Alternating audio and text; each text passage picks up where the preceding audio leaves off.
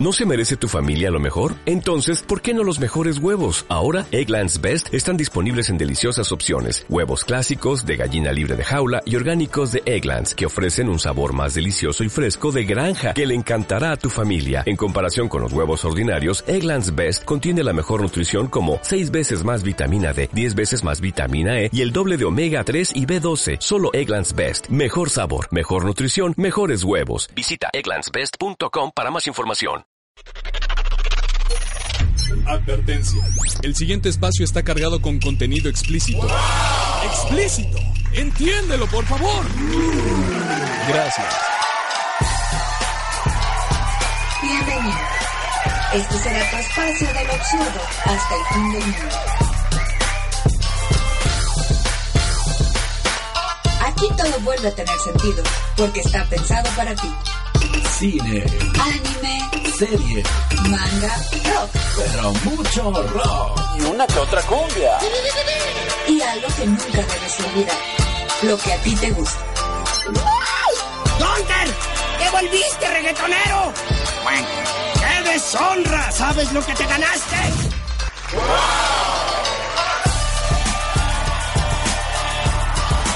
Estás escuchando el Angel Cast al aire.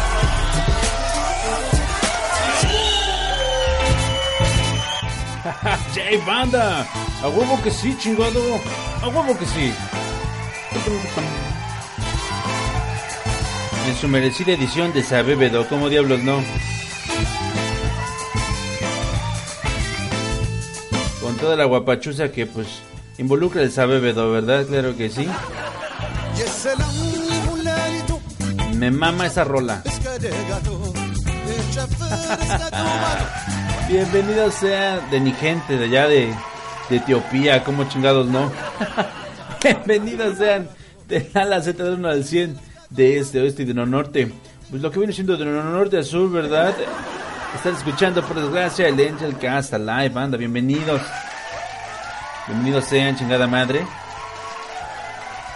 Este que les habla es su viejo amigo Angel, grabando para todos ustedes desde algún punto perdido de la hermosa Wakanda, Quintana Roo, que ya estamos en tiempo de huracán, cabrón. ¿Sabes que todas unas lluvias bien chingonas? Esas pinches lluvias que ya lo saben, te mojas horizontalmente, les vale madre, pinches vientos chingones. No mames, justo antes de grabar esto, eh, saqué a pasear a la, a la pequeña Kira.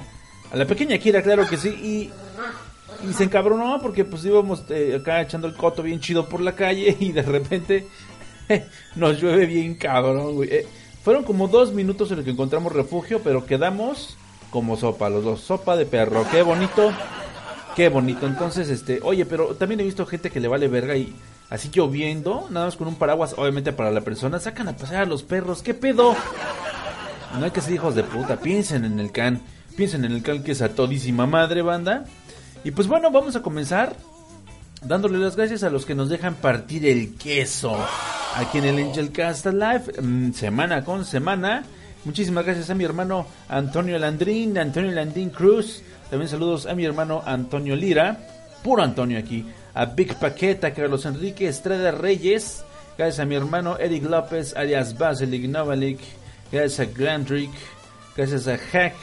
Gracias a mi carnalito Janusge a Giovanni Villalobos, a Julio C. González, chingos de gracias a Ernesto Jesús Chánchez Soto, a Oscar Urbina, a Pozolería Vega y a Yami Ramir. Y también tenemos, ah, que güey, tenemos también unos Patreons aquí en el en el poderoso Facebook. Si de repente ustedes no les late este pedo del, del Patreon, también van a encontrar lo que son las vías de contacto. Si quieren apoquinar, ¿verdad? Este espacio del absurdo, van a encontrarlo justamente en la cabecera. Denle clic en la cabecera de la página oficial de Facebook, que es facebook.com diagonal oficial. Denle clic en la portada. Oh, y van a encontrar la información del depósito directo, ¿no? Ya lo saben, para que lo puedan hacer vía Loxo, sin ningún pedo, banda pueden apoquinar lo que ustedes les dé su gana, no hay ningún pedo. De antemano, pues quiero felicitar. Ay, qué chingón. Y, no puse la rola que ocupo, qué pendejo. Eh, de entrada, pues quiero felicitar a mi carnalito. De una vez. De una vez, cabrón. Quiero felicitar a mi carnalazo. Ricardo Castillo, que me dice, men, ¿Qué pedo?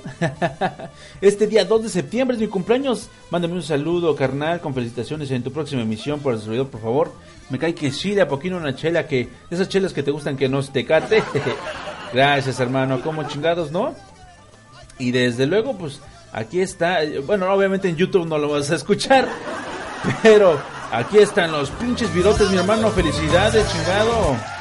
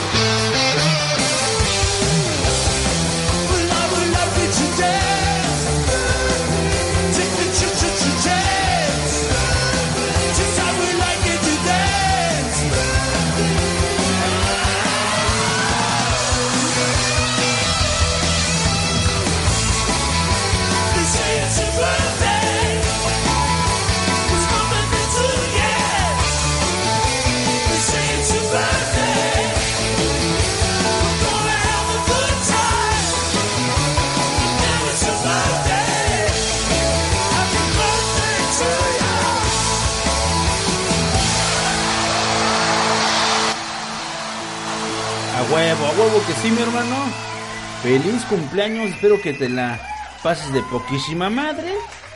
Y neta, chingos de gracias por hacer participar este espacio del absurdo de este tu momento tan feliz, mi hermano. Y también saludos a uno más de nuestros Patreons que apoquina directamente, eh, pues desde Villas Alternativas a mi canalito Néstor Martínez Solís. Neta, chicos, gracias a todos ellos que hacen posible,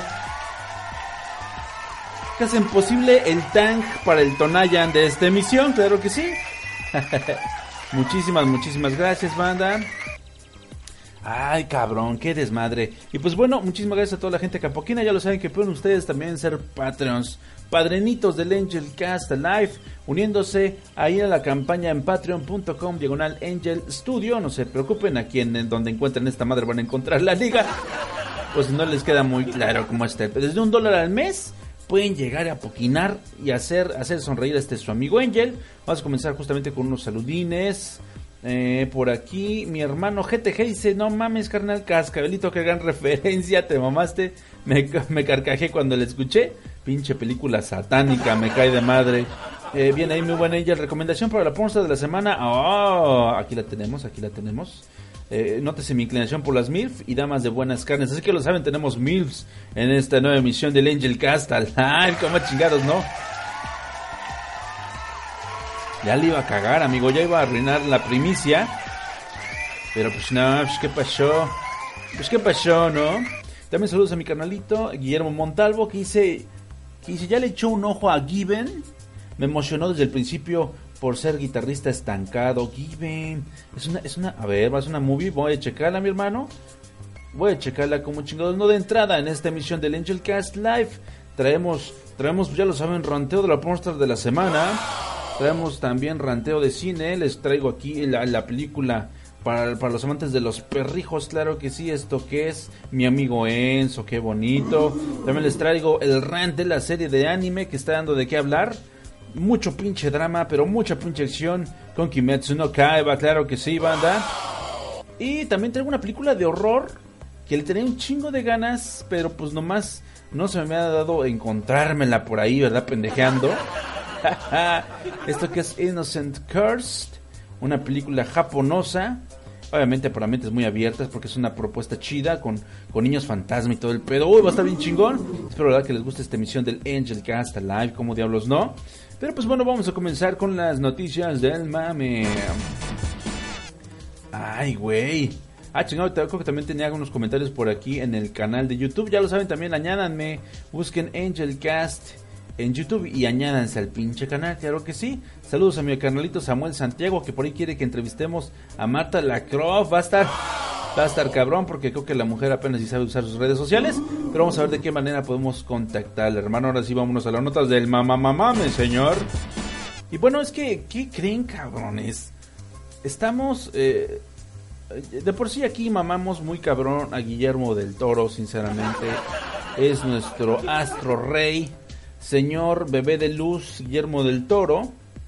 Y es que fíjense que el cineasta mexicano, eh, también conocido por todos como Totoro San, claro que sí, sigue robándose el corazón de todos aquellos que han sido testigos de sus nobles actos, los cuales han ido desde darle difusión a un niño que quiere ser youtuber, hasta un pendejo que se ganó una beca para estudiar este cine en París, pero no tenía cómo irse, chingas a tu madre desde aquí, hasta apoyar a compatriotas que tienen la oportunidad de participar en algún concurso en otro país y que podría no hacerlo por falta de recursos. Y lo decimos eh, porque Del Toro ha sido postulado para recibir la medalla Belisario Domínguez Banda, un reconocimiento que otorga el Senado de la República cada año y que se entrega a los mexicanos más eminentes. Desgraciadamente no he escuchado de uno en los últimos de 34 años. Pero seguramente es porque estoy distraído, ¿no? Pero qué chingón, lo mejor es que el director fue propuesto por los organizadores de la Olimpiada de Matemáticas de la Ciudad de México. Sí, la misma que Don Memo ayudó con los gastos de avión del equipo mexicano para un concurso internacional hace unos meses y que los pinches recortes del pinche pendejo del AMLO no los mandaron a la chingada. Llegó San Guillermo del Toro y me los apadrinó y fueron y ganaron chingonamente, cabrón. De acuerdo con el diario Reforma, los organizadores de la Olimpiada llamaron al Senado para proponer a Del Toro para que reciba esta condecoración por todas las cosas buenas que ha hecho por nuestro país. Una petición que la senadora de Movimiento Ciudadano Indira Kempis presentó formalmente el pasado 29 de agosto ante la comisión de la medalla Belisario Domínguez, la cual ha recibido más de 150 postulaciones. Además de ser uno de los cineastas que más influyen a nivel global, es también una persona comprometida con el talento mexicano que brilla en el mundo, dijo Kempis a través de su cuenta de Twitter, en donde dio a conocer que la postulación de Del Toro ya era más que un hecho. Cabe mencionar que Del Toro compite por la medalla Belisario con otras figuras de la política, como la senadora de, Morena, que chinguen todos a su puta madre, eh, Ifigenia Martínez, quien fue propuesta por el senador. Chinga tu madre también, Martín Batres, claro que sí, los dos váyanse y métanse su pinche nominación por el culo. Sin embargo, Kempis afirma que el caso del cineasta es más un gesto de agradecimiento eh, que de ego, como ocurre muchas veces con ciertos personajes de la política mexicana. Lo mejor es que la propuesta no nace del ego de la clase política, sino de esos niños, también genios de las matemáticas, que a su vez nos dan una muestra de que la generosidad siempre se regresa, mencionó asimismo en una revista, en una entrevista para el de forma, ¿no? Y pues no, yo de verdad estoy muy feliz de que mi gordo, mi gordo dorado, lo quieran, lo quieran premiar. Ojalá se la den, ojalá den todos los putos premios del año porque neta que se ha rifado el gordo de oro. Un pinche aplauso por el gordo de oro. Qué chulada de cabrón es mi gordo. Ah, mames, qué cosa más bella. Y en otras notas del mamamame, señores. en algo más laxo, pues no manches, un cabrón se hizo eh, viral en Twitter, obviamente esto en la región 4 nada más, porque solo aquí ocurriría esto, ya que adornó su micro de una manera muy pinche cursi para poder eh, festejar el cumpleaños de su novia en su micro. Ay, güey, está muy cabrón ese pedo, nomás pregunten a este cabrón si lo cursi no funciona. Y es que en las últimas, híjole, veo que ahorita que están escuchando, en las últimas 72 horas a través de Twitter, se comenzaron a viralizar las fotos de un joven microbusero que con globos, fotos de él con su pareja, un pastel y hasta un regalo envuelto por él mismo, le celebró sus 18 primaveras a su novia, un detalle que obvio no pasó desapercibido por varios usuarios de internet. Hubo muchos que evidentemente se estuvieron, eh, se estuvieron, este, pues cagando en el hecho, ¿no? Sinceramente. Considerando que unos no le escriben una carta a su novia siquiera, muchos tuvieron las agallas de burlarse de este joven para, por celebrarle el cumpleaños a su novia en un microbús. Sin embargo, pues la raza de internet salió en su defensa afirmando que lo que importa es el detalle y la intención más que el lugar o el dinero invertido en el que lo hizo. Y pues es que está cabrón, banda, realmente el, el romanticismo va a la baja. Ahorita está muy cabrón este el asunto como para eh, hay mujeres que se ofenden, cabrón, si les llegas con un detalle. Bueno, a mí me pasaba hace un chingo cuando no estaba casado, ¿verdad? Pero ahorita está bien cabrón, ya ni te puedes acercar a saludar porque inmediatamente eh, te pinche gas pimienta en los ojos, güey. Luego más que uno es feo, pero con buenas intenciones, no mamen, está de la chingada ligar ahorita, banda. Y pues bueno, obviamente este carnal pues se rompe el lomo en la ruta, ahí donde conoció su amor. Y obviamente pues le dio por adornar el lugar pues donde tiene sus arrumacos, ¿no? Señor, señora, si usted eh, es hijo, es, es, es, padre, si esta niña es su hija, sépase que ahí es donde se la coge. Esa es la verdad.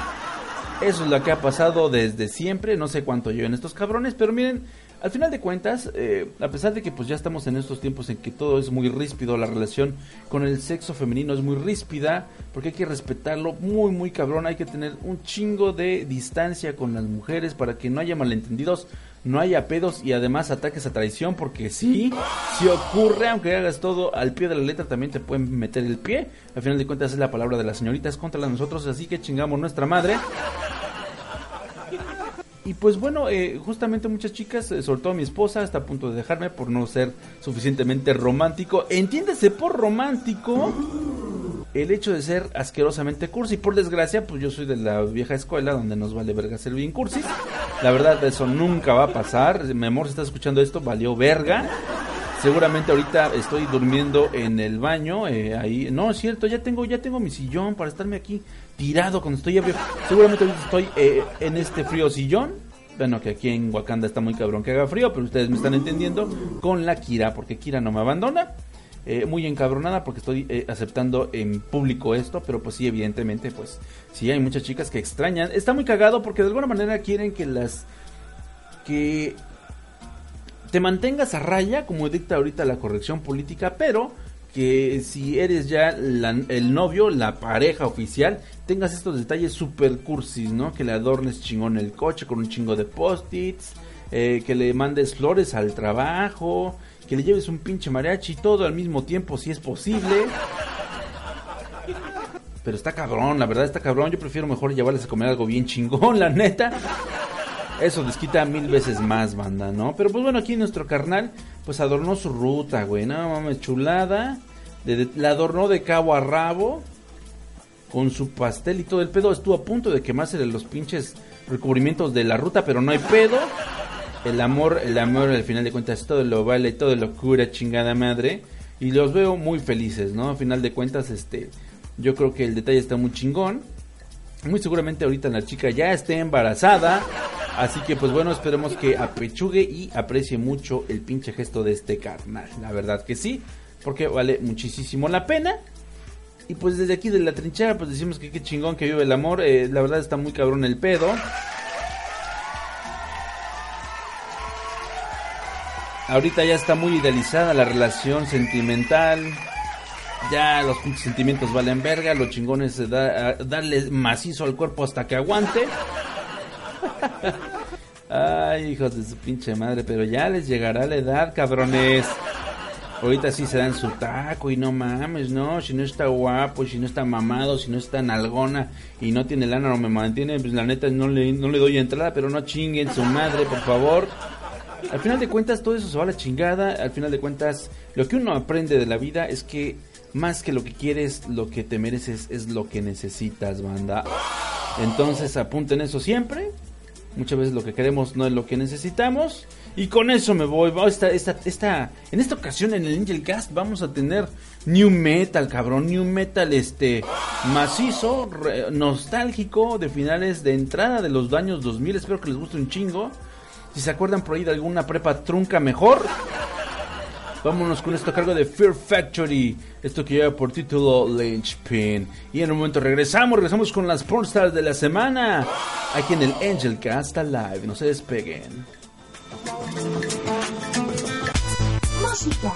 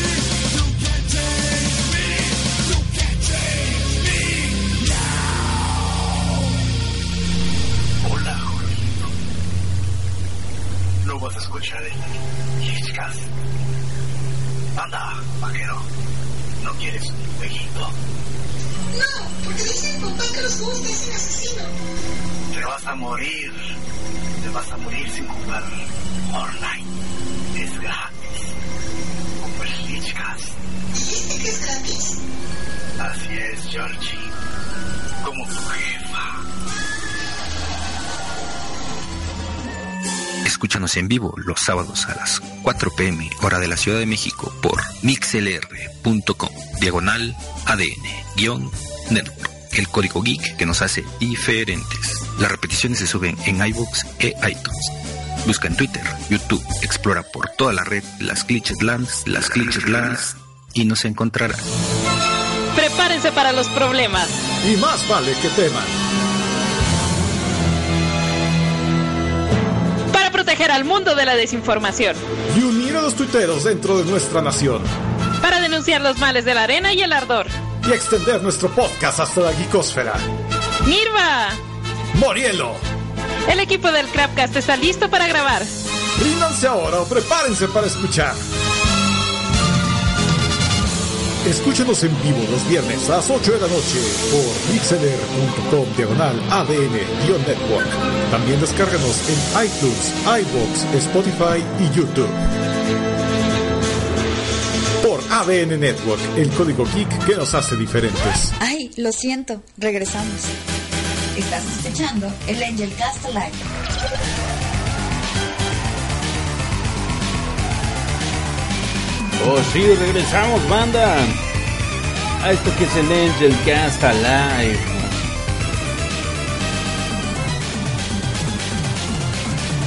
Ay, cabrón, claro que sí, aquí estamos, como chingados, ¿no?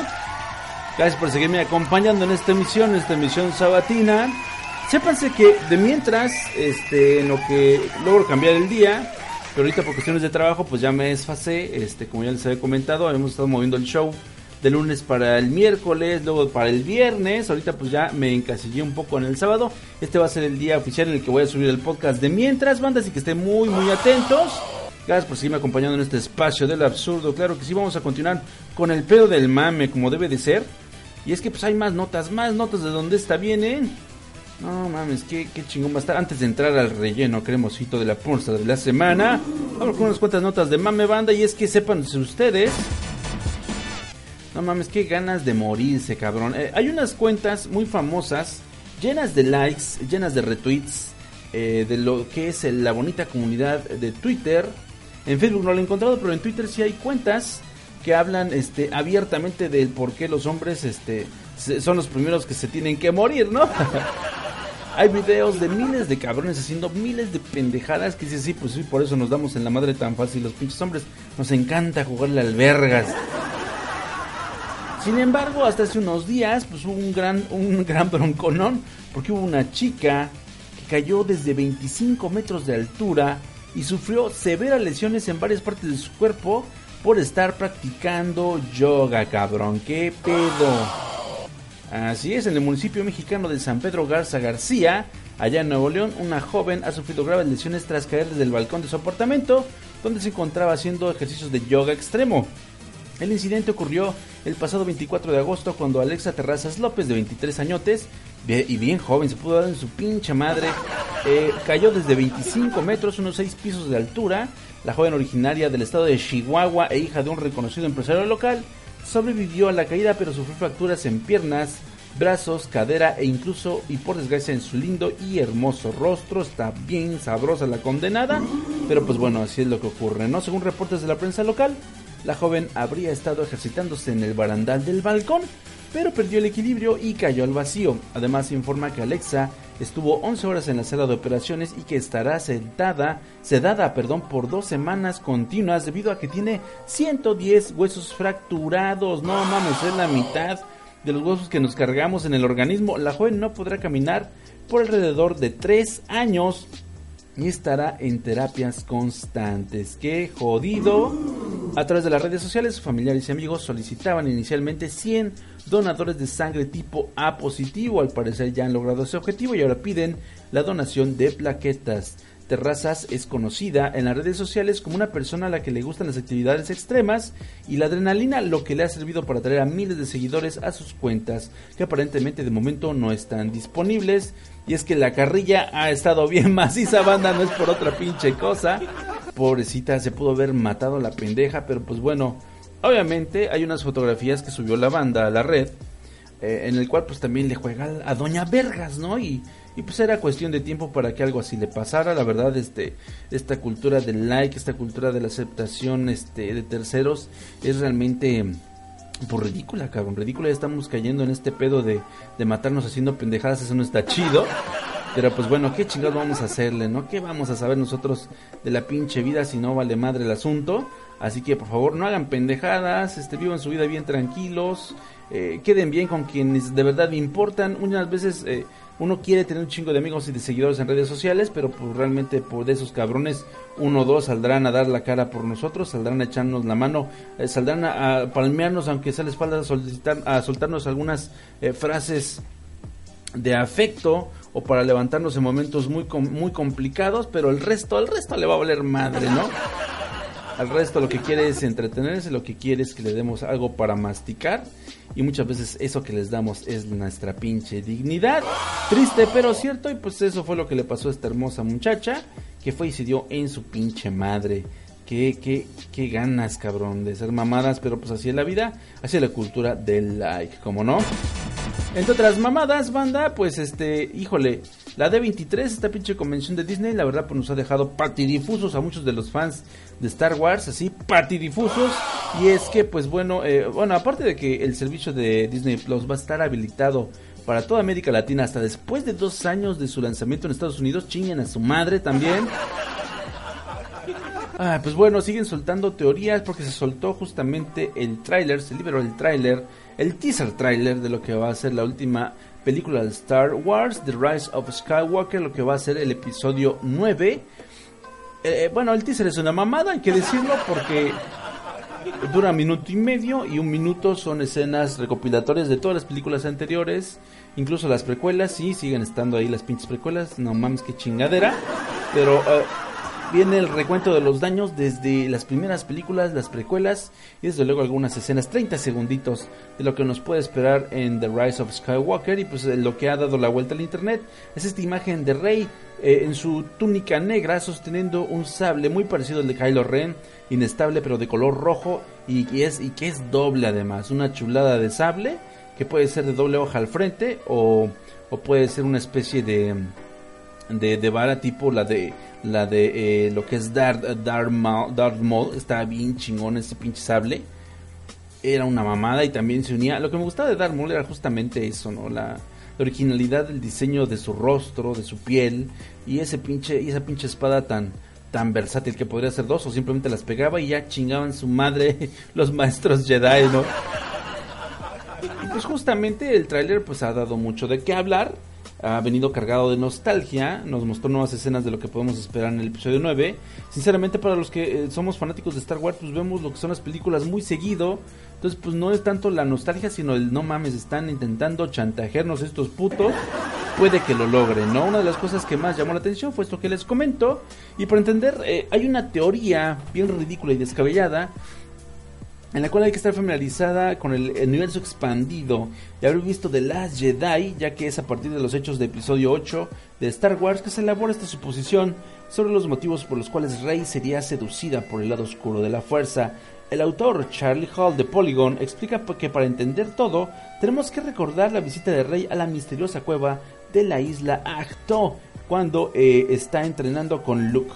Dentro de la cueva, debajo del templo Jedi, Rey encontró una enorme pared de cristal. Al tocarla, le pidió a la fuerza misma que dirigiera quiénes eran sus padres, cuál era su origen.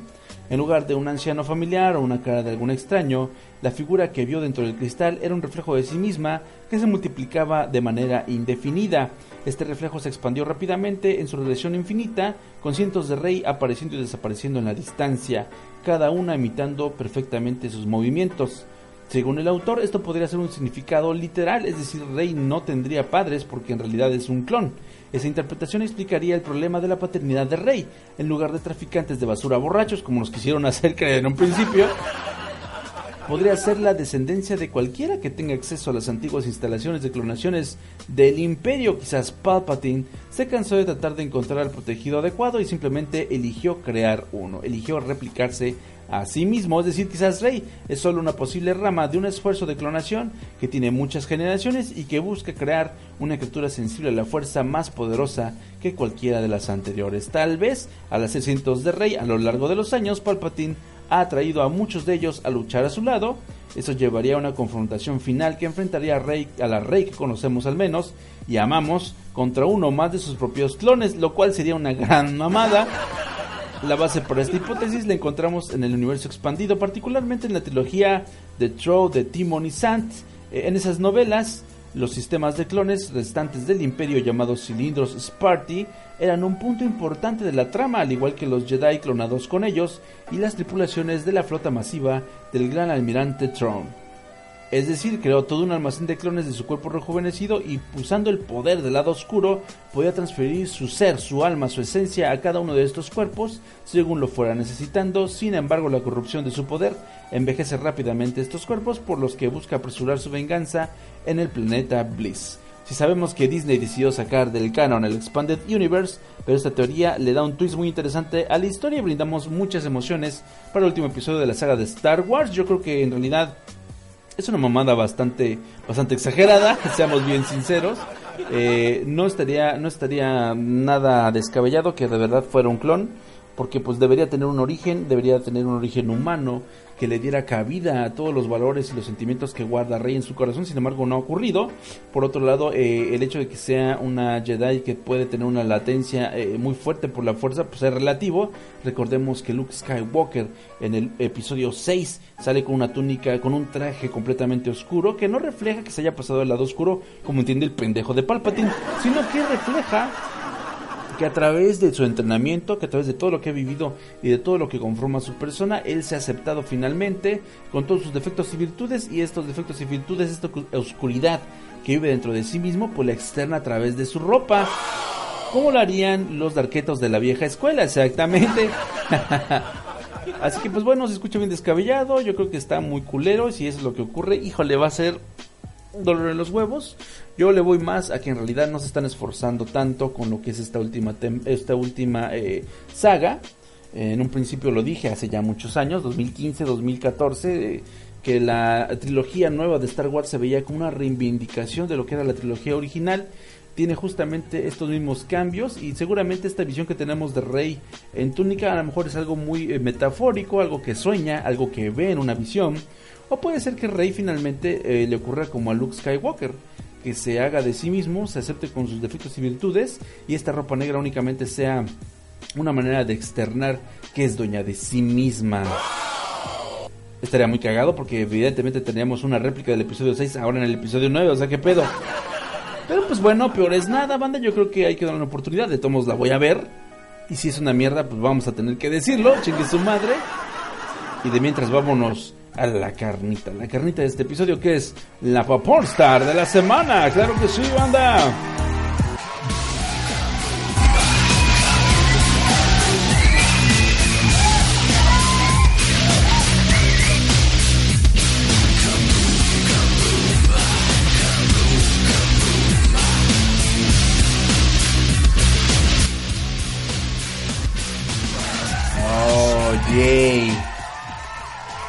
Así es, banda, ¿qué sería de nosotros sin la bonita sección de la póster de la semana? En esta ocasión les quiero presentar a una chica recomendada. Viene con su carta de recomendación en su folder bien chingón de parte de mi amigo GTG. Y esta mujer no es otra sino la hermosa, la despampanante, la no mames, está increíble Emma Bot. Yes. No es mamada, así se llama Emma Bot. Y es que está increíble esta mujer. Emma Bott es una nacida allá del mes de julio de 1985 en Bognor Regis, West Sussex, England, UK. Es del Reino Unido, no mames. está pero bien pasada de lanza, banda. Eh, Emma comenzó como una, de hecho como una modelo glamorosa, una modelo hermosa de fotografías, cuando comenzó allá en el Reino Unido entre los 16 y 17 añitos de edad. Para entonces ya estaba algo desarrollada, pero aún seguía fungiendo como modelo, modelo top model me refiero, de estas modelos que son muy delgadas, pero que tienen pues unas, unas, unas figuras, unas pinches voluptuosidades bien selectas y bien pinches cabronas. Eh, y pues bueno, justamente se, se, mantuvo así en esa bonita chamba del glamour durante, durante algunos años. Sin embargo, entre el 2005 y 2004, pues comenzó a florecer muy cabrón y de repente dijo, chingue su madre, me voy a operar para tener más de lo bueno, ¿no? Y se operó, se operó muy cabrón los senos y de repente, pues bueno, algo le pasó, como que eh, le empezó a ir muy bien y de repente de pasar de una Copa B subió a Copa D. Ahorita yo creo que ya es Copa... Eh, Copa no mames, qué pedo. Porque es, eh, bueno, eh, lo que es este, en los implantes tiene unos de 1500, un 36H es lo que tiene ahorita. Y pues bueno, de alguna manera, eh, justamente en septiembre del 2011, ya con sus implantes nuevos chingones, dijo, chingue su madre, me voy a meter a lo macizo, ¿no? Empezó a entrarle chingón a lo que son los tamales y comenzó a hacerse de una figura pues bastante propia para el universo del porno y dijo, chingue su madre, voy a entrarle al porno, ¿cómo diablos no? Hasta la fecha se anotan cerca de 50 películas de larga duración, entre algunas este, participaciones en algunos portales, pero es mucho una chica que pues tiene, tiene con qué producirse y también ha hecho de productora, tiene su lana, la mete en sus propias películas y de ahí vuelve a generar más películas porno. Eh, su trabajo está muy cabrón, eh, ahorita ya está más rellenita, pero se ve preciosa. Es prácticamente una contemporánea. Este culero dijo que era una MIP, creo que no tiene hijos. Las MIPs tienen hijos, recuerden eso. Ya se ve algo grande. Tiene 34 años, pero ya saben que pues eh, fuera de fuera de Latinoamérica, alguien con 34 años se puede ver muy jodido en Estados Unidos o en el Reino Unido, muy pero muy demacrado. No es su caso, no se ve vieja, pero pues tampoco se ve así que digas que jovencita. Está en su mero punto, en su mero mole. Y se ve que hace unas chambotas desgraciadísimas. Y desgraciadísimas, solo es cosa de que vean el material que tenemos para los Patreons. Recuerden, pueden apoyarme ahí en Patreon, patreon.com diagonal Angel Studios y llevarse su pack, su pack didáctico de la porta de la semana y todo el material interactivo que tengamos por ustedes en cada emisión del Angel Casta Live. No lo dejen pasar. Y pues bueno, estuvo muy rara esa conversión que tuvo. Mucha mucha gente com- comen- comenta que eh, pues en realidad eh, al ser una modelo lo tuvo todo bien fácil y comenzó a, tirarse a los vicios. De esta manera fue que subió de peso, perdió su hermosa figura que le daba su grado de top model y pues al final de cuentas la chica se deschaveta porque pues ya también le hacía el amor y le hacía las drogas y dijo chingue su madre, el varo está en el porno corte A, se, se une a la industria del porno. Es complicado, la verdad, este, tiene que ponerle unos cabrones, unos negros bien mamados, porque de otra manera no hay como le puedan dar buen juego a la hermosa Emma Botts. La verdad está chido el seno grande, pero ya está ahorita un poquito pasado de, de, de moda. En la vieja escuela estaba muy bien visto que una, que una estrella porno tuviera un chingo de chichi. Ahorita lo que rifa son las piernas hermosas y los traseros grandotes y esculturales. Entonces, pues bueno, eh, si usted está pensando en ponerse chichi, póngase, pero no se pase de verga. Póngase cuando menos, cuando más, cuando mucho, una C. Ya la D de ahí para arriba ya está muy cabrón. eh, y comentan las chicas que los dolores en la espalda son muy cabrones. Muy, muy cabrones. Yo conocí una chica que se quitó chichi porque la manera en la que le dolía su espalda era infame, según ella. Infame de amadres. Y pues bueno, ahí está la hermosa y la exuberante Emma Botts. No se la vayan a perder porque, no, hombre, está harto didáctico su material. Aquí en la Pornstar de la semana del Angel Cast Live.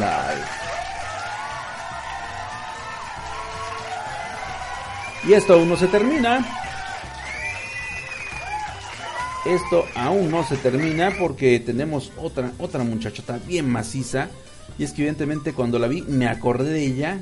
Me acordé sin bronca alguna. Y ella es este la hermosa, la preciosa Carmela Bing. Un clásico de Angel Cast claro que sí.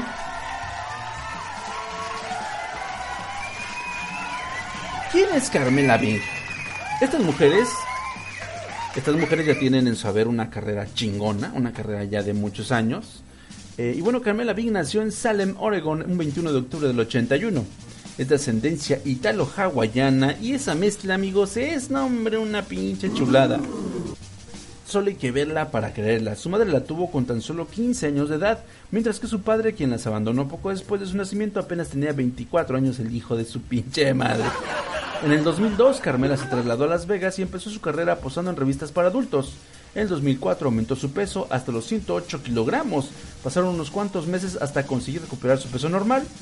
Además tuvo que operarse el pecho, ya que su tamaño también disminuyó con la pérdida del peso. En noviembre de 2005, Carmela consideró que ya estaba lista para empezar a hacer películas porno y aparecer en los sitios web de contenidos para adultos. La también actriz porno Davia Ardell le puso en contacto con su agente de la industria pornográfica y empezó rápidamente su nueva carrera. Carmela esperaba convertirse en una estrella del cine X para elevar su atractivo como chica de compañía.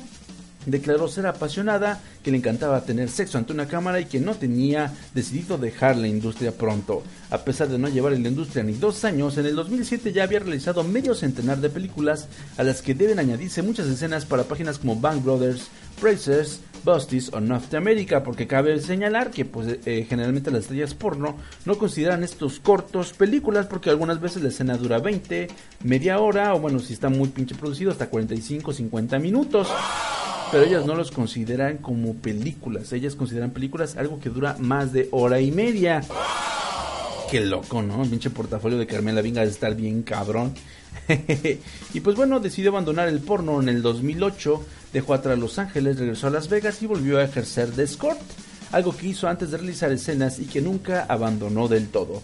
Declaró en alguna entrevista, el porno cuesta dinero, cuestan impuestos, comisiones, eso sin mencionar las temporadas en que está sin trabajar a causa de alguna enfermedad de transmisión sexual.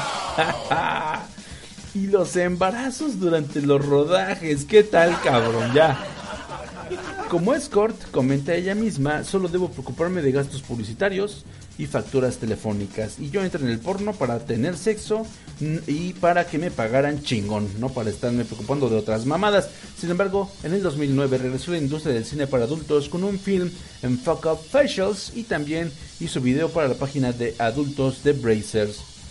Actualmente se encuentra retirada, pero cuentan que allá en Las Vegas hace unas chambotas por unos cuantos miles de dólares. ¡Qué chingón! Claro que cabe aclarar que los problemas que tiene eh, Carmela Vin con su peso no son de no son de una sola vez y ya. Siempre ha tenido esos problemas muy cabrones. Ha subido de repente mucho de peso, pero aún así gordita se ve bien preciosa. La neta que si esos genes italianos que tiene hace que su cara no engorde de una manera tan tan radical. Y aún así la contratan porque se ve muy voluptuosa, ¿no? Eh, yo los combino a que chequen algunos videos de ella. Hay cambios físicos bien dramáticos. Es como la Christian Bale del porno. Ay, güey, pero por seguir bien luchona y seguir entrándole macizo al pinche sexo y cobrando chingón por lo que le gusta hacer, es que la hermosa y la voluptuosa Carmela Bing es nuestra siguiente pornstar de la semana. Pinche aplauso. Pura mujer luchona, chingada. Pura mujer luchona. Y vámonos justamente para celebrar su independencia y estas ganas aguerridas de aferrarse al cuaresmeño. Vámonos con una gran rola, seguimos con el ciclo de New Metal aquí en el Ninja Castle vámonos con algo de Head PA, esta rola que lleva por título Renegade. Ay, cabrón. Es normal que no les guste porque esta música, me decían, esta música para negros nomás me gusta a mí. Para negros y latinos que no valen madre nomás me gusta a mí. ¿Qué, qué pedo, banda? No sean así, cabrón. Vámonos con esto de Renegade, así que no se despeguen, que continuamos con la reseña. Ya lo saben, tenemos en, el, en la chistera, tenemos este Kimetsu no Kaiba, Demon Slayer, tenemos también Innocent Curse, esta película japonesa. Y para cerrar la noche tenemos mi amigo Enzo, qué chulada. Ay, cabrón, pelitos en el rabito y todo esto más aquí en el Angel Cast Live. No se despeguen. Música Angel Cast Live.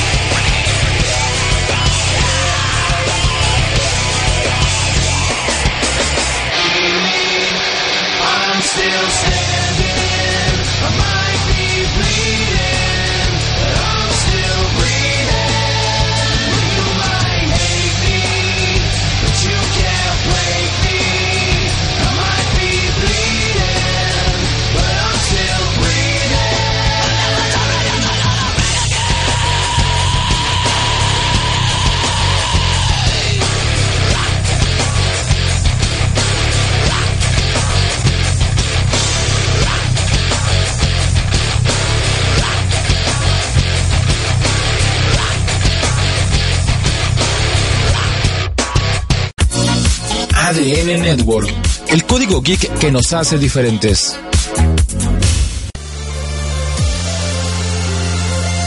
¿Eres fan del anime y el entretenimiento?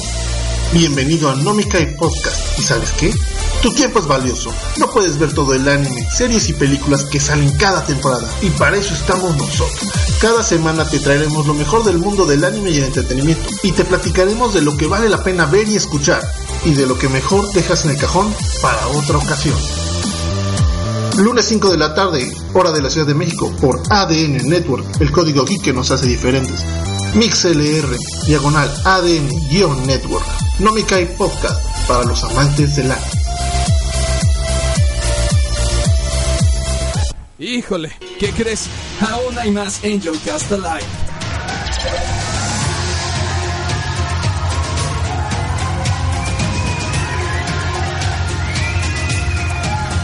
Y regresamos, banda, claro que sí. Con la boloncha de reseñas, qué cabrón. Ay, guys, por seguir escuchando esa tomada de pelo, banda, de verdad que sí. Qué chingón. Y vamos a darle en la madre a las reseñas. A las reseñas como diablos no que tenemos por esta ocasión el Angel Cast Live. Vámonos en chinga con una de las películas que le traía un chingo de ganas. A mí me mama la verdad lo que es el cine de horror asiático. Yo creo que trae mucha originalidad y premisas que pueden ser muy incómodas en otras partes del mundo. Eh, poco presupuesto, pero un chingo de corazón como debe de ser, ¿no? Así que vámonos con esto que es... ¡Ah, Kodomo, no! ¡Sukai! ¡A huevo que sí!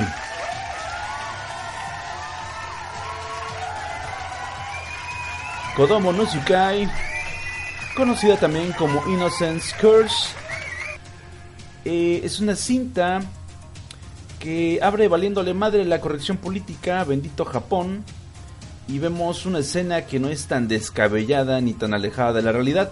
Una madre e hija viven en una condición deplorable, el padre las ha abandonado y ahora la madre desquita toda su frustración y soledad con su pequeña, el grado, al grado de gritarle que pues, este, está hasta la madre de ella y la encierra, la arrincona en el balcón mientras le grita que pues, es mejor que se vaya tirando por la borda porque ya no aguanta su existencia. La histeria se apodera de la pobre mujer y la abandona ahí, cierra eh, la persiana, cierra la ventana, el acceso al balcón y espera para ya no verla más. Cuando recapacita abre presurosa la puerta del balcón, pero la niña ya ha desaparecido y es entonces donde se da cuenta que su terrible sueño se ha hecho realidad, pero ahora es una pesadilla porque la niña simplemente se ha desvanecido sin dejar rastro alguno. Banda, ¿qué pedo?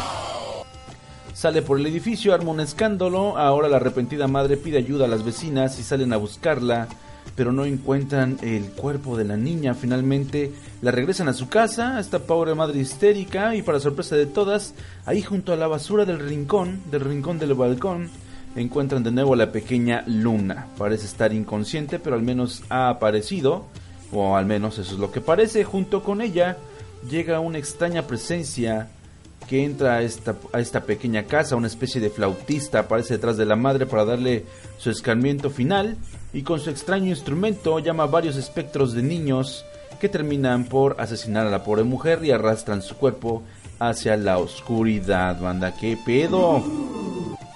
Este solo será el primero de los casos de extrañas desapariciones, al mismo tiempo están aumentando los casos de violencia contra menores. Maestras se encuentran aterradas a niños deprimidos que tienen quemaduras de cigarrillo en sus cuerpos, golpes o simplemente son abandonados en las escuelas es cuando conocemos a Shunya Esaki, un reportero que busca encontrar el rumbo de su carrera y que encuentra en estos casos una pista interesante que además encierra un secreto en torno a una vieja leyenda, porque cada niño que regresa, aunque pierde un poco la razón, todos tararean la misma canción, la canción de Tommy, que según las leyendas urbanas, Tommy es un ser que toma venganza por los niños maltratados, llevándose a los padres al infierno. ¡Ay, cabrón, qué pedo! La novia de Shunya, Naomi Harada, es enfermera en un colegio y justamente está atendiendo a un niño que ha sido abandonado por su familia en la escuela. El chico presenta unas quemaduras de cigarro en sus hombros, ahí debajo de las ropas donde no cualquiera podría encontrarlas. Naomi ha podido ver, no ha podido encontrar a los padres, no contesta sus llamadas y no parece, tener el niño otra familia, así que decide llevarlo a su departamento hasta encontrar el paradero de sus tores. Desgraciadamente, la policía encuentra a la madre muerta en su casa y se llevan al pequeño Len, pues ha quedado huérfano y ahora es turno de las autoridades de ver por su porvenir. En los rincones del apartamento, Naomi se encuentra con un extraño espectro oscuro, el Kodomo Sukai, o mensajero de los niños. Qué cabrón, ¿no? Que parece ser responsable de esta y de todas las extrañas desapariciones. La cinta viene del creador de Ju-On, mejor conocida por acá como La Maldición, el señor Takashi Shimiao. Takashi Shimiao, banda. Eh, quien de nueva cuenta nos habla de esa otra realidad que parece preocuparle bastante, que es la violencia contra menores, y le da forma a esta leyenda urbana de una manera más fantástica que terrorífica. Como siempre, las ideas japonesas a veces no tienen el suficiente presupuesto como para sacarte un pedo al más puro estilo occidental, pero tienen una premisa interesante que nadie más le hubiera ocurrido hasta el momento. Y creo eso le da un chingo de peso a esta película, la verdad, sinceramente. Eh, la cinta es una producción de Cine B. Ojalá que alguien por ahí, los hermanos Pang, no sé, de esos creativos que le saben chingón a esta onda y se metieron grueso, le metieron grueso al crico, pues pudieran hacer una adaptación así chingona, ¿no? Eh, un remake, porque creo que vale mucho la pena. La cinta de repente causa más risa que miedo, hay que ser sinceros. Hay una escena de un poltergeist en un cuarto de juegos para niños y es cagadísimo como ves los inflables moviéndose así bien culero en un esfuerzo de todos los tramoyistas de la producción porque no se vean las personas que están dentro, ¿no? O detrás moviendo los juegos. Algunas escenas con niños espectrales están muy bien hechas porque a pesar de que no ocultan a los niños ni hacen eh, efectos de CGI como para que surjan de huellas de sangre en el piso en las paredes, como son niños reales y son chiquitos, pues los ocultan en zonas muertas de la cámara o aprovechando la iluminación natural y si ves las escenas por segunda ocasión, te das cuenta que siempre estuvieron ahí los pinches mocosos agazapados, nada más esperando la señal para saltar a escena. Si les gusta el horror oriental, no se la pueden perder porque está genial la idea. Lástima que no hay no hay quien más le ha hecho eco a esta película. Eso, eso de los niños fantasmas siempre ha sido muy explotado, sobre todo en los pósters de miles de películas, pero solo a un japo loco se le pudo ocurrir llevar el concepto un poquito más allá.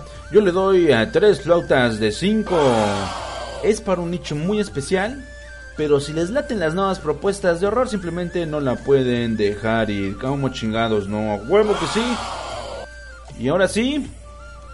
Ay, nos vamos con un ánimo de los más exitosos de este 2019 en cuanto a recepción. Esto que se llama, ay, güey. Kimetsu no Yaiba Demon Slayer. No, banda, este pedo. Este pedo está cabrón. El manga es el primer trabajo original de la mangaka Koyoharu Gotone y desde sus primeras publicaciones captó la atención de los fans de todo Japón, quienes estuvieron siguiendo cada tira desde febrero del 2016.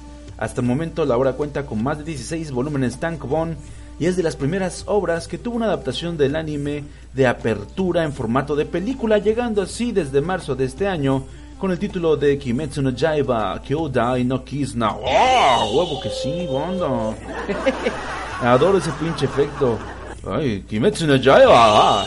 Eh, un mes después, el 6 de abril para ser exactos, Aniplex lanza la serie regular que hoy por hoy sigue dando mucho de qué hablar y chingos de fans del animanga maman cabrón este dramonón con samuráis y demonios imberbes. Si bien el manga no cuenta con un trazo bellísimo, tiene muchísima fuerza en la historia y la construcción de sus personajes. La adaptación animada fue algo muy esperado porque dependiendo del estudio que se encarga de darle vida, pues depende de la calidad de la adaptación. De ahí que no es lo mismo el trabajo de Pierrot con Black Clover, que pues, sinceramente para mí es una chingadera, es una fórmula gastadísima, ya la neta. Eh, que el estudio Bones con My Hero Academia, una serie que de repente tiene mucho más dramatismo, pero créame, es el ingrediente que llegó para quedarse. Y yo creo firmemente que esto lo estableció One Piece con miles de chantajes emocionales que ahora no pueden faltar en ningún pinche shonen. Te mamas, One Piece. Te mamas, te quiero mucho, pero si te mamas. Eh, esta historia conocemos el Valle de Lágrimas de Tanjiro Kamado, un joven de origen humilde que vive con su madre y sus hermanos en las inmediaciones de un poblado minero al pie de las montañas. Su labor recae en la extracción y venta de carbón para ganar algo de dinero y poder llevarse algo de comer para su familia. Con que también son un chingo, se maman, parecen mexicanos estos cabrones. Su vida es un albur tipo la familia burrón, pero aún así valora mucho lo poco que tiene porque mientras su familia esté bien y todos se sigan queriendo, a él no le falta nada en este mundo. Este periodo, el periodo Taisho, eh, también fue conocida como la época de la gran rectitud. Es un tiempo terrible en el cual abundan las criaturas demoníacas, sobre todo en los despoblados. Fue como una segunda edad del oscurantismo para los japoneses, considerada entre 1912 y 1926. Y sí, ya saben, los japoneses son muy herméticos. Mientras por acá ya estaban eh, llevando a cabo la, se estaba llevando a cabo la Primera Guerra Mundial, allá todavía creían en la existencia, en la existencia de los yokais. Eh, pero pues bueno, por eso es que es mágico Japón, amigos.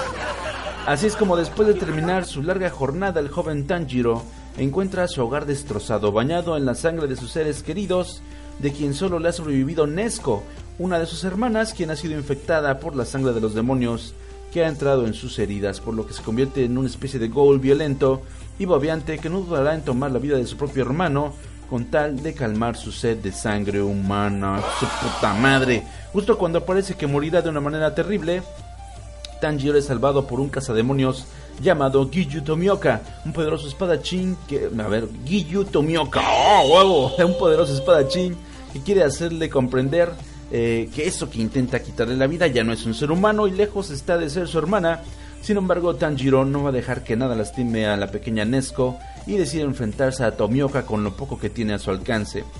Obviamente no es rival para él, pero cuando Tanjiro se encuentra derrotado de alguna extraña manera, eh, Nesco reacciona y reconoce a su hermano que intenta defenderla, por lo que también sale ya al quite, pero el cazademonios se apiada de la vida de ambos asombrado por el comportamiento de la chica que ya debería tener devorada su psique por la manifestación demoníaca.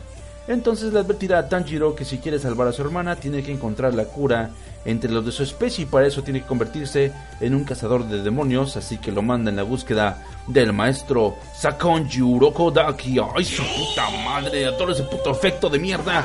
Eh, en ese momento en el cual la premisa de Kimetsu no Yaiba resulta tan simple como efectiva, eh, en poco menos, eh, en poco más de un episodio explota el conflicto y se dibuja la convincente motivación del protagonista, pero también nos muestra la crueldad de todo el entorno que va a rodear a nuestros personajes de principio a fin. Tanjiro se convierte en un protagonista como el que se espera de parte del nuevo público que es fan del animanga, porque es un güey a toda madre, generoso y chillón hasta morir, que a pesar de que todos, de todas sus debilidades, que la verdad pues sí son un chingo, se mama este güey, eh, no teme enfrentarse a lo que sea para defender lo que más quiere. Eso a lo mejor puede resultar cagante para alguien de la vieja escuela, porque bueno, ya, ya es un héroe más, como muchos que hemos visto que son verdaderos drama queens, como el güey de Izuku Midoriya, portador del queer, del queer, del chantaje y de la lástima, claro que sí. o también el tarado de Asta de Black Clover, que en realidad pues querían hacer como Naruto, ¿no? Esa es la neta. Pero pues se la peló infinitamente, infinitamente, banda, claro que sí. Eh, Tanjiro, al ser un Remy de las montañas, pues refleja mucho la expectativa corta de su vida, ¿no? Con su vida de leñador, en ningún momento pensó en volverse el más, el campeón más fuerte. Lo único que quería el güey era vender carbón y regresar a casa para comer y dormir con su familia. Ese, ese era todo el pedo en realidad. Pero pues bueno, la tragedia extiende la dimensión de su personaje. Y por lo mismo que el güey no sabe el rumbo que está tomando su vida, es que es sorpresivo todo lo que le pasa y cómo lo va resolviendo poco a poco. Su evolución es genial y, es resuelta de la mejor manera, siendo muy fiel a la obra impresa. La única ventaja corporal que tiene Tanjiro, por así decirlo, es su nariz, olfato de perro, capaz de descifrar presencias que no puede siquiera ver. Descubre fácilmente en el aire el olor de la sangre, la peste de un demonio, la presencia de otros seres vivos, con un poco de concentración y eso es todo lo que tiene de ventaja sobre sus demás adversarios. Lo demás lo tendrá que ir armando poco a poco, a base de esfuerzo y constancia, en su largo y sinuoso camino del samurai. A huevo. Todos los personajes de Kimetsu no Yaiba tienen algo que aportarle a la trama. Yo definitivamente quedé prendido con el gran personaje de Urokodaki, quien se postula, se postula como el maestro más cabrón y paternal del animanga, una construcción extraña para el género porque generalmente tenemos estos maestros que prefieren no empatizar o no revelar todas las claves del éxito y siempre vemos también ese conflicto cagante donde el alumno cuestiona todas las pendejadas que le hace practicar su sensei, pero aquí todo fluye como el agua en pro de esta en pro de que esta madre avance y tengamos más acción en la trama. Después de su enfrentamiento con Tomioka, Nesco queda jetoncísima porque descubren que ahora que se la, se le ha cubierto su boca con una mordedera de bambú para evitar sus alaridos y que mordió inocentes, esto también limita en, la limita en cuestión de alimentarse de carne humana y para recargar fuerzas requiere dormir durante muchísimo, muchísimo tiempo para volver a estar activa. Pero creo que es un cambio equivalente porque además tiene todos los poderes que conllevan un demonio, desde hacerse chiquitita hasta hacerse muy grandota y bueno, van a encontrar varias chuladas, ¿no? En torno a ese personaje. Urokodaki aplica la técnica ancestral del maestro Roshi de enseñarle a su nuevo alumno eh, a fortalecerse en su entorno y afinar la disciplina básica de la respiración, que es el punto más fuerte de su escuela ser como el agua para fluir con la espada, tener suficiente oxígeno en los músculos para poder explotar todo su potencial y lograr impactos y movimientos inimaginables. La animación de las secuencias de batalla es una maravilla, tiene mucha coherencia, el movimiento es capturado de una manera muy realista, por lo cual no veremos efectos exagerados o transiciones de dos cuadros a cada putazo, sino que lucen todos los movimientos del Kenjutsu como pocas veces se ha retratado en el animanga. En solo dos episodios vemos el arduo entrenamiento de dos años de Tanjiro y no necesitábamos más porque ya las cosas no están para clavarnos, manda, hay que meterle velocidad a este pedo. Y creo que eso es un gran acierto de la adaptación también. Así es como vemos a Tanjiro hecho una fiera por apostularse a la selección final y convertirse en un cazador de demonios oficial. La prueba es bastante brutal, pues tiene que sobrevivir 7 días en una montaña infestada de demonios hasta que pueda cruzar al pie del bosque de glicinas, unas jacarandas radiactivas, porque pues eso es lo que parecen, que vibran en color púrpura, que por alguna razón son la debilidad de los demonios. Al llegar a ese punto, la prueba se puede dar por concluida y los sobrevivientes serán recompensados con la espada solar, hecha de un compuesto legendario, un metal extraído de las montañas más cercanas al Sol, la máxima debilidad de los demonios de esta historia. Actualmente la historia ya va muy avanzada amigos, de hecho el anime va en el episodio 22 y se está poniendo cada vez mejor. De todos modos les recomiendo ampliamente el manga que es una maravilla de narrativa y para clavarse en algunos detalles.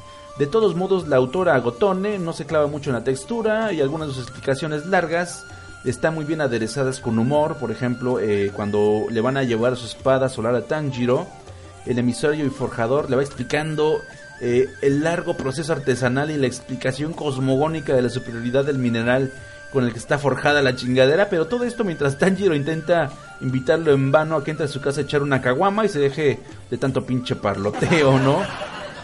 Entonces lo que le está explicando es interesante, pero es un anime de la vieja escuela, pero en un anime, perdón, de la vieja escuela eh, se iría una secuencia larguísima nada más para clavarse en la importancia del arma del protagonista y ya los nuevos tiempos no están para esas cosas.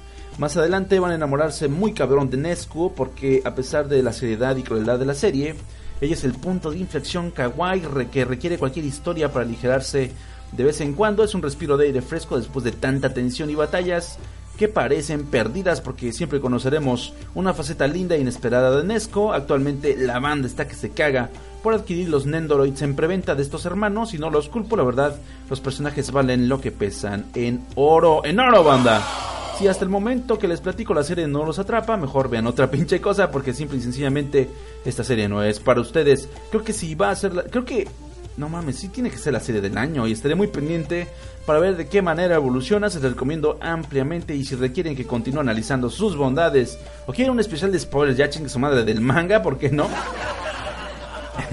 Dejen su comentario, manden su amenaza de bomba a las redes sociales de este espacio del absurdo. Banda, ya lo saben, búsquenme en Twitter como arroba angelcast denle like y sigan la página de cerca del eh, podcast que es facebook.com diagonal angelcast oficial. Y ahí dejen su comentario, qué es lo que quieren encontrarse en las siguientes emisiones. Siempre será un placer eh, saber de ustedes. No sigan los Patreons, manden ahí su mensaje directo, amigos, para ver qué pedo, cómo se les complace, cómo chingados no. Y pues esa es Kimetsu no Demon Slayer. Como chingados no. Es una chulada, banda, tienen que verla.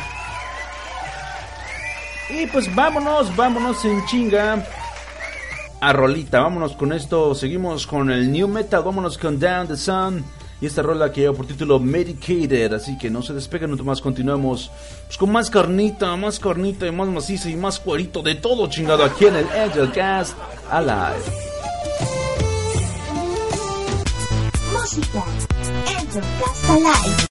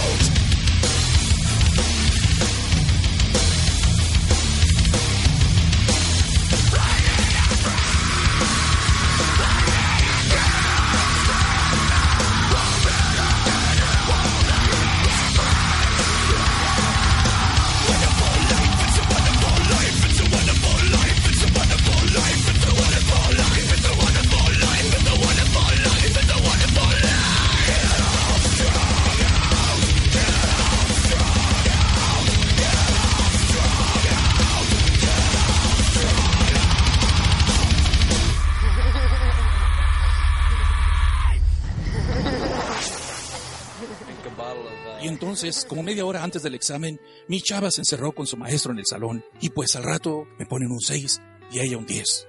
Y ni presentó el examen. Ah, caray, Roberto, eh, no sé qué me agüita más, si tu historia o que claramente el email era para otro podcast y por error me lo mandaste a mí. Pero mira, pudo haber sido mucho peor. Pudiste haber conseguido por fin la cita de tus sueños con la chava más popular de la escuela, nomás para descubrir que el mundo ha sido invadido por miles de peces gigantes voladores con un enorme apetito por la carne humana. ¿O qué tal si vas todo entusiasmado tu primer día de trabajo como tutor solo para descubrir que tus alumnos están bien entrados con lo de la magia negra y han decidido usarte a ti como conejillo de indias para todas sus invocaciones satánicas? ¿O qué tal si un día los animales no solamente cobran conciencia y aprenden a hablar, sino que deciden armar una guerra contra los humanos? Interesante tiempos para ser furro, ¿verdad? Soy un burro sin mecate. Si todo esto que les acabo de contar no les hace mucho sentido, pero quisieran saber más, los invito a que me escuchen cada dos sábados en el programa Filme, Tinta y Sangre, donde hablamos de mangas y de cómics que abordan varios géneros, incluyendo el terror de ciencia ficción, y a veces hasta acaban con resultados sexuales. Por lo que les aconsejamos oírnos con audífonos si es que son godines, porque no queremos que acaben en recursos humanos, y si son menores de edad, no nos escuchen, si te están viendo tus papás. La cita es en mixler.com diagonal ADN-network, cada dos sábados a las 11 pm hora chilanga. Acompáñenme a escuchar, digo, este, escúchenme sin miedo, que ese se los traigo yo, mis queridos morbosones. ADN Network, el código geek que nos hace diferentes. Chance luego les explico cómo se arruga un correo electrónico. Estás escuchando la estación en línea con más contenido palurdo, transmitiendo todos los días de la semana desde mixlr.com diagonal ADN-network. Bienvenido a ADN Network, el código geek que nos hace diferentes. Disculpa, pero esto aún no termina. Estás escuchando el Angel Cast Live.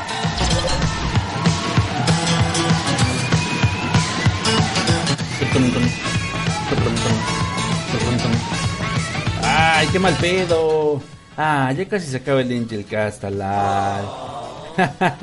Pero aquí seguimos como chingados que no. Recuerden que esta tomada de pelo sube en formato podcast a todas las plataformas sabidas y por haber. Sube en Spotify, en iTunes, en YouTube y en... Eh, ay, no, en iTunes yo lo dije. En iVoox, claro que sí, ahí está. ah, qué pendejo, qué pendejo, pero ya lo saben dónde se lo encuentran. Recomiéndenlo, compártelo con sus peores enemigos. Cuando encuentren las publicaciones en las redes sociales oficiales, ya lo saben, síganme ahí en Twitter como arroba angelcast. Y sigan la página oficial del Angelcast en Facebook, facebook.com, diagonal Angelcast oficial. Claro que sí, compartan las publicaciones que suelto hoy acerca de lo que van a ser las siguientes emisiones y la emisión en curso para que lleguemos, lleguemos a la masa total de gente inmamable que está allá, allá afuera libre.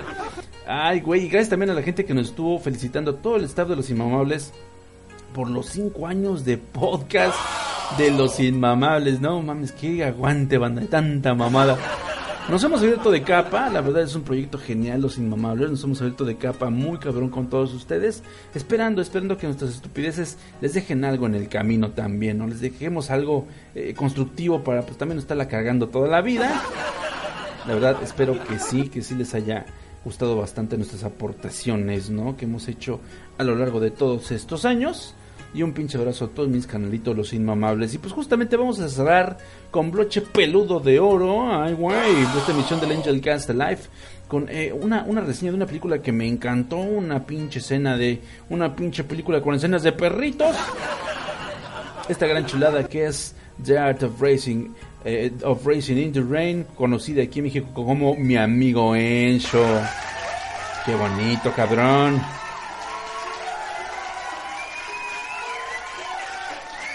Y es que bueno, ya sabrán, ¿no? Eh, muchos portales me la han estado calificando de que es una pinche cinta muy cursi, así culera de plano, que, eh, que no mames pinche película barata y no sé qué tanta mamada, pero yo creo que las cintas cursis tienen también la facilidad de hacernos sentir incómodos, ¿no? Antes que conmovidos con lo que ocurre en pantalla. Siempre nos preguntamos si de verdad los personajes no están en complicidad con la situación, por muy estúpida que ésta sea, claro que sí. Y finalmente todo le sale de maravilla, como insinuando que si no haces nada la vida será justa.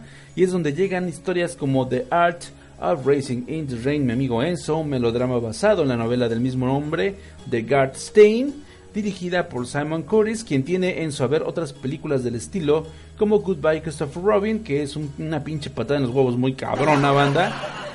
Si de por sí la otra película de Winnie Pooh eh, en live action era eh, de repente macabra, este Goodbye Christopher Robin es un pinche chantaje emocional muy cabrón. También está Woman in Gold y también es fue autor de My Week with Marilyn, ¿no? Una una película que intentaba hacer un biopic y al final terminó en una metaficción muy chida acerca de la figura de Marilyn Monroe. Se la recomiendo bastante, pero hay mucho drama y mucho sentimiento en estas películas y pues eso nos hace entender que el señor sabe perfectamente qué partes enaltecer de una historia, el ritmo de las imágenes y tensar las situaciones para sentirte algo especial, sentir algo memorable en el espectador. Dennis Sweet, eh, interpretado por Milo Ventimiglia, es un piloto de carreras en ascenso que un día decide adoptar al pequeño Enzo, Golden Retriever bautizado así en honor a Ferrari. Y desde ese momento se convierte en parte importante de toda su vida y el narrador principal de la etapa que lo vendría a cambiar todo para siempre. Por fuera, eh, la historia es de lo más sencilla. En realidad, Denny se enamora de Eve, interpretada por Amanda Seyfried, y forman una familia costillas de caerle mal a los suegros por ser un hippie sobre ruedas. Los siguientes giros pues, no son nada sorprendentes en la historia, de no ser por la narrativa tan especial del fiel Enzo, con la voz en inglés de Kevin Costner, claro, que le da los matices a cada uno de los momentos de sus vidas como un mudo testigo, testigo de la existencia que le importa, de una existencia que le importa más que la suya propia. Y bueno, a pesar de lo que se pudiera pensar, los amantes de los animales siempre sienten un primer impulso de rechazo ante películas donde figure un noble can en la portada. No pregunten por qué no pasa eso con los gatos, simplemente no pasa, ¿verdad? Y es que el cine de horror de los 70s, los dramas y la ficción 80s y 90s, acompañadas de títulos como Marley and Me, Hachi, A Dog's Tale, entre otras, nos han vendido la idea de que esto no se va a acabar si no hay tragedia de por medio. Pero mi amigo Enzo ah, habla, eh, nos cuenta y nos recuerda que la muerte es simplemente un paso para algo nuevo, hablando de manera espiritual. Al integrarse Enzo a la vida de Denny, abraza por completo la pasión de su amo por la velocidad y poco a poco va descifrando que las pistas de carreras guardan secretos que pueden ser aplicados a la vida misma, incluso analiza la existencia como un camino sobre el que no hay que despegar los ojos para prever el siguiente movimiento y salir airosos a cada obstáculo. El más importante y temible es la lluvia, impredecible y tan poderosa que puede despegarnos del rumbo para siempre. Eh, la película adapta muy bien la obra impresa, por lo que los monólogos de Enzo son más que disfrutables y tienen una tónica sólida y reflexiva, además de que los perros utilizados para la filmación son jodidamente inteligentes y fueron entrenados de una manera sobresaliente, lo que ayudó mucho a que se diera este efecto tan poco común en las películas con animalitos. Cero CGI, todo fue perfectamente actuado, como ocurre eh, en libros eh, como Te daba por muerto de Pete Nelson, donde las mascotas a veces suelen ser un eje de reflexión tal que se convierten en un ser diferente a través del libro, pues es justamente lo que ocurre cuando se ve esta amalgama de la narrativa con las actuaciones de los perritos, de repente parecen parecen otro personaje que va más allá del simple observador, ¿no? Y bueno, incluso estos personajes también de repente se llegan a convertir en el reflejo más profundo de la psique de sus dueños, y esto hace que el público también quede más enamorado de la figura del animal y desde luego ocurre lo mismo con el buen Enzo que de repente de ser un pequeño y, y balbuceante eh, animalito babeante que mueve su cola y es muy fiel pues también de repente pareciera que está aprendiendo algo y al mismo tiempo tiene una inteligencia que sobrepasa la humana porque se da cuenta de otros detalles que son más importantes y que se pierden a simple vista. El giro final es bastante inesperado porque alberga un what if existencialista en el que se ha alucinado en más de una obra de ficción y de un tiempo para acá también las historias más dramáticas que pudiéramos encontrar en cartelera. Es altamente recomendable, divertida y les dejará también un, un truco más para poder enfrentarse a la vida como hacemos todos diariamente. Y si son fans de las mascotas, pues no hay nada más que agregar. Esta pinche movie es para ustedes, banda. La verdad, a mí me encantó. Mi mujer eh, terminó destrozada en llanto. no está culera, no le pasan cosas culeras a Enzo. O sea, a final de cuentas, todos entendemos, todos los amantes de los perrijos, de los perritos, de los lomitos, como de los dogos, como usted le quiera llamar, no se enchile por cómo le llamen eh, las otras personas a sus pinches perros, ese es su pedo. Entendemos que los perritos no viven tanto, cabrón.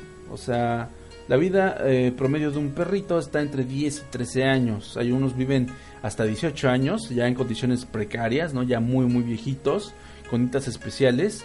Pero esa es la verdad, es la realidad. Realmente los perritos no nos van a acompañar al final de nuestro camino. Ojalá si fuera, ojalá pudiéramos estar toda la vida juntos, pero pues no, no es posible.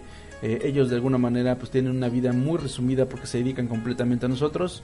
Yo adoro a los perritos desde que era muy niño, desde que mis canales me dejaban sus perros abandonados ahí en la casa, sin bañar y sin comer, los pobrecitos.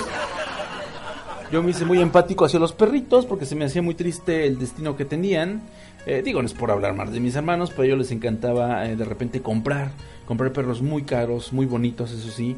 Pero pues, de repente los, los eh, desatendían porque evidentemente ellos tenían que seguir trabajando para comprarle las cosas al perro. Sin embargo, de repente ya mi mamá o yo, los que nos quedamos mucho en la casa, porque hashtag ñoño, pues nos teníamos que hacer cargo de los perritos porque nadie limpiaba sus cacas, nadie les daba de comer, nadie los bañaba y los, de repente los perritos tenían muy mal genio. Me acuerdo que tuvimos una bulldog eh, preciosa, negra completamente. Eh, no, una bull una bull negra llamada Coma, así le dijo, así le puso mi hermano. Y Comita, pues la verdad era un perro muy dulce, el pedo es que era muy grande y muy fuerte. Y le encantaba jugar con la ropa limpia, ¿no? Entonces, pues no, eso tuvo, eso nos hizo dejarla en adopción. De, lo, de todo lo que pagó mi hermano no recuperamos ni madres, porque evidentemente ese perrito lo, lo regalamos con un compadre que tenía muchos perritos. Y la verdad, pues como vivió mucho tiempo muy feliz. Igual así le pasó a Tontín, otro perrito que, que compró uno de mis hermanos, un Basset también muy bonito, pero que sufría de una profunda depresión y también le daba por, por agarrar la ropa limpia. No sé qué pedo traen con la ropa limpia, pero bueno, eh, justamente en mi amigo Enzo hay, una, hay un pasaje en el cual eh, es una invitación a que no dejes desatendido a tu perrito, dale de comer, eh, tenlo en un lugar fresco y seco, eh, atiéndelo, sácalo a pasear, porque la, la psique del perro también muta como la humana, se estresa y de repente empieza a alucinar cosas y es y es ahí cuando comienzan a ser muy agresivos con cosas inanimadas. Es muy genial esa, esa escena porque Enzo alucina a una a una ovejita de peluche que tiene la niña, que le tiene la niña de, de Denny. Y, ese pinche ovejita para él se convierte en un augurio de mala muerte, un mal agüero, porque pues siempre que, le pasan cosas malas a la familia, ahí está la pinche ovejita mirando a Enzo fijamente. Desde entonces el cabrón se hace el propósito de desmadrar y sí, la desmadra más adelante. En una lucín que tiene porque lo dejan sin atender, lo dejan sin comer.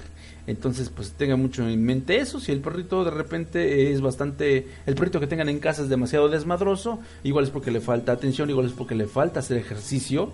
eh, y, y también, si de repente lo ven muy gordito, eh, bájenle. Luego le dan hasta tacos al pobre perro, cabrón, diario. Denle dos taquitos de suadero y de vez en cuando. Ahora sí va a caer la pinche sociedad protectora de animales, pero bueno, así el asunto. Está muy chingona, eh, la gente queda muy conmovida, la gente aplaude, eh, es de las películas, esas películas melodramáticas que tienen garantía Cinépolis y garantía Cinemex doble T, en este caso mi amigo Enzo, entonces no se la pueden perder, está de poquísima madre banda. Y bueno, así cerramos esta nueva emisión del Angel Cast Live yo los declaro a ustedes sobrevivientes de esta nueva emisión, de este nuevo mame. Claro que sí, banda, muchísimas gracias. Lo hemos logrado. Una semana más, un sabebedo más. Se acabó este tren del mame, claro que sí.